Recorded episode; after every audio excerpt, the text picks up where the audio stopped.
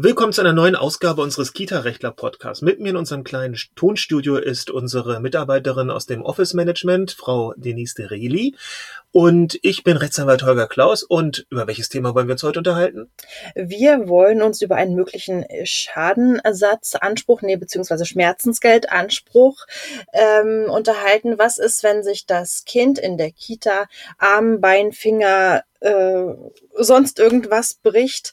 Ähm, was ist dann was rechtlich? Ist dann? Was ganz ist dann? Genau. Ja. Dann haben wir es ja ganz häufig in dieser Kanzlei, dass dann uns Schreiben vorgelegt äh, werden von einem Kita-Träger oder von Erziehern, Schreiben von irgendwelchen anderen Rechtsanwälten, auch ganz häufig, die dann ein Schmerzensgeld für das Kind verlangen, weil es ja mit einer Aufsichtspflichtverletzung einhergegangen sei und sonst was androhen. Tja, und äh, dann schreiben wir doch recht recht einfach zurück, dass doch mal bitte die Rechtslage geprüft werden sollte. Denn wenn ein Kind in der Kita vom Baum runterplumpst und sich etwas bricht, dann tritt für die Heilbehandlungskosten, also für Krankenhaus, für alles Mögliche, ähm, was damit zusammenhängt, die gesetzliche Unfallversicherung ein, die Unfallkasse. Und das heißt, Eltern können einen Schaden aufgrund von Heilbehandlungskosten überhaupt nicht gegenüber einer Kita oder irgendwelchen Erziehern geltend machen. Das übernimmt die, das übernimmt die Unfallkasse und wenn die Unfallkasse diesen, diesen, diese Rechnung bezahlt, dann haben die Eltern keinen Schaden mehr, den man ersetzen könnte. So, jetzt kommen wir aber zu dem großen Bereich des Schmerzensgeldes.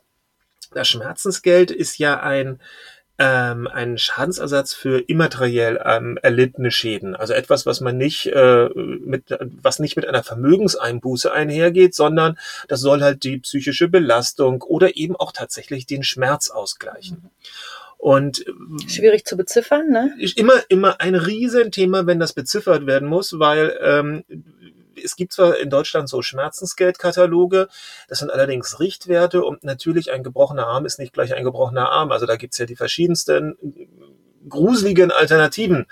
Und ähm, auch wie sich dann im Weiteren zum Beispiel das Leben dann verändert hat. Das, auch das kann ja gerade bei, bei Unfällen ähm, durchaus eine Rolle spielen. Ob jemand seitdem eine Phobie vor Bäumen hat oder so, ähm, könnte ja durchaus bei der Bemessung eines Schmerzensgeldes mit reinspielen. Allerdings, und jetzt wird es interessant, im Kita-Bereich kommt man mit der Forderung nach Schmerzensgeld nicht weit, denn es gibt eine, eine gesetzliche Sperre. Also der Gesetzgeber hat sich gedacht, nee, wenn schon die Unfallkasse mit unendlich tiefen Taschen dafür einspringen soll, dass die Heilbehandlungskosten von Kindern, die in der Kita verunglücken, ähm, übernommen werden, dann sollen die Eltern, die eine ganz sichere Bank haben, die auf jeden Fall wissen, diese Kosten werden übernommen, und das können ja riesengroße Kosten sein, wenn man irgendwelche Geschichten hat, die sich über Jahre hinziehen oder wo es vielleicht irgendwelche Pflegeleistungen geben darf, ähm, da hat der Gesetzgeber gesagt, nee, wir schaffen hier eine Haftungsmasse, die so groß ist, da müssen es die Eltern auf der anderen Seite auch akzeptieren, dass ihnen gesetzlich ausgeschlossen wird, auch noch obendrauf einen Schmerzensgeld, ein Schmerzensgeld von der Kita oder den Erziehern oder von wem auch immer in diesem Bereich, wo die Unfallkasse eintritt, zu verlangen.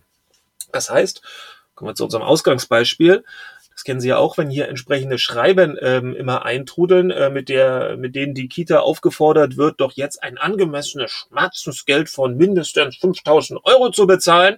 Das, ja, ja, ja, ja, dass wir uns dann immer so ein bisschen angucken und sagen, okay, da schreiben wir jetzt mal einen kleinen Zweizeiler zurück. Ähm, und verweisen auf die gesetzlichen Regelungen und das wird dann eben nichts. Das Schmerzensgeld wird dann nicht geschuldet. Ich erinnere mich auch irgendwie zwar an anderer Sache, aber an ein höheres Urteil, ähm, wo ähm, ja ausgesprochen wurde, dass ja Erzieher eben auch nur Menschen sind und die nicht Übermenschliches leisten können Davon und, und ganz abgesehen, äh, ja. immer die Arme aufhalten können, äh, unter jedem Kind stehen können, wenn es ans richtig, Klettergerüst richtig, geht oder so. Natürlich. Ja? Und zum anderen ist wahrscheinlich auch dieses Vertrauensverhältnis auch ein ganz großer Punkt. Ne? Also ähm, das Kind muss ja weiterhin in diese Einrichtung gehen und man muss ja vertrauen in die Erzieher und in deren ja. Ja, äh, ja wobei äh, das zu trennen ist. Das eine ist ähm, die Frage, ob man grundsätzlich ein Schmerzensgeld von wem auch immer, also vielleicht auch vom Träger, der irgendwo in ja, seinem, ja, in seinem ja. Turme sitzt, äh, in seinem ähm, Ab, Trägerbüro sitzt. Aber ob man das als Elternteil immer so trennen kann, ist ja die Frage. Das ist natürlich ne? eine, auf jeden Fall, das ist eine ganz, aber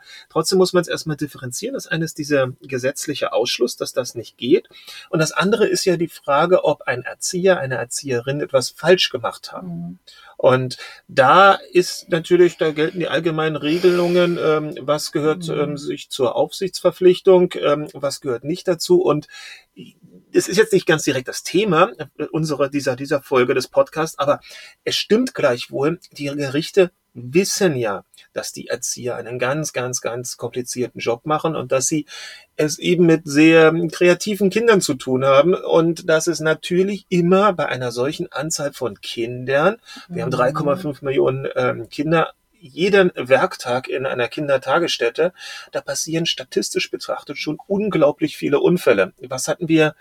Ich glaube, im Jahr 2014, das ist mir noch so präsent, hat allein die Unfallkasse Berlin irgendwie 14.000 gemeldete Unfälle allein aus Berliner Einrichtungen gehabt. Klar, da gibt's mhm. kleinere Sachen, da gibt's aber auch durchaus größere Sachen. Übrigens, die meisten Unfälle, glaube ich, sind ähm, neben den typischen Prellungen und Schürfungen eingeklemmte Fingerchen. Also nur mal so das nebenbei. Aber zurück zur Ausgangsfrage. Ähm, ein Schmerzensgeld, das bekommen die Eltern nicht. Was sie bekommen würden, wäre ein Ersatz äh, für die, das Kind fällt vom Baum und rasselt durch zwei, drei Äste durch für die womöglich zerrissene Jacke. Mhm. Okay, ja. ja. Die Brille, die Brille übernimmt, sofern es keine Designer-Sonnenbrille ohne einen erheblichen Nutzen ist, die Brille gilt, gilt als medizinisches Hilfsmittel, das würde die Unfallkasse auch übernehmen. Mhm. Äh, ansonsten übernimmt die Unfallkasse ja keine materiellen Schäden, also materiellen Schäden wie Jacke kaputt, Schuh kaputt, ja, ja. Rucksack kaputt.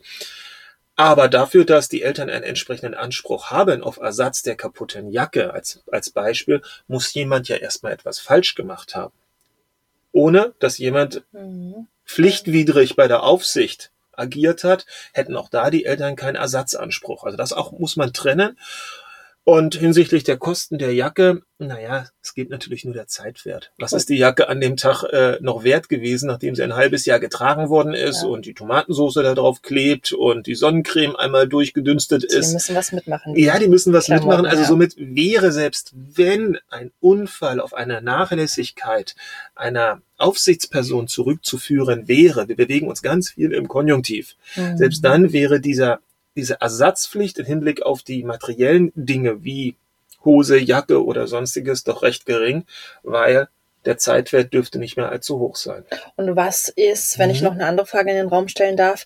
Ähm, das Kind Klar. Äh, hat sich den äh, das Bein gebrochen. Mhm. Äh, die Mutter, der Vater muss das Kind meinetwegen jetzt drei Wochen lang zu Hause hüten, weil es nicht am Kita-Alltag teilnehmen kann.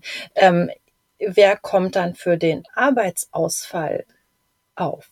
Das ist eine spannende Frage, aber auch da wiederum ähm, ähm, stellt sich, also erstens hat man ja auch gegenüber seinem Arbeitgeber durchaus, da gibt's einzelvertraglich ganz viele Differenzierungen, aber hat man ja auch einen, einen Anspruch darauf, dass man seine Kinder zu Hause pflegen kann, ohne, ohne unbedingt, aber das kann auch arbeitsvertraglich anders geregelt sein, ohne eine, einen Lohnausfall äh, befürchten mhm. zu müssen. Aber in der und, Regel hat man ja diese Krankenkassenersatzleistung von wie viel ist das dann? 67 Prozent ja, oder irgendwie ja, so? Ist ja, ja, immer ein bisschen der Rahmen, ne? Dann sind es ja auch nur in der Regel diese zehn Kalendertage im Jahr.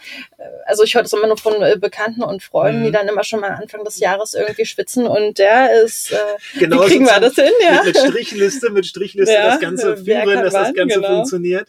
Ja, das ist tatsächlich ein anderes Problem. Das würde ich sagen, machen wir gleich in der nächsten Folge unseres Podcastes, weil wir Super. immer versuchen, jede okay. einzelne Einheit immer so auf ungefähr 10 bis 12 Minuten zu reduzieren. Dann sprengt das den Rahmen, ja genau. Nicht unbedingt, aber okay. das ist dann einfach ähm, angenehmer, dass man es sozusagen dann in einem, ähm, in, in, in einer Folge drin hat. Dann würde ich sagen, ist das genau unsere nächste Folge. Hurra! Wunderbar. Also bis, bis dann. dann. Tschüss. Tschüss.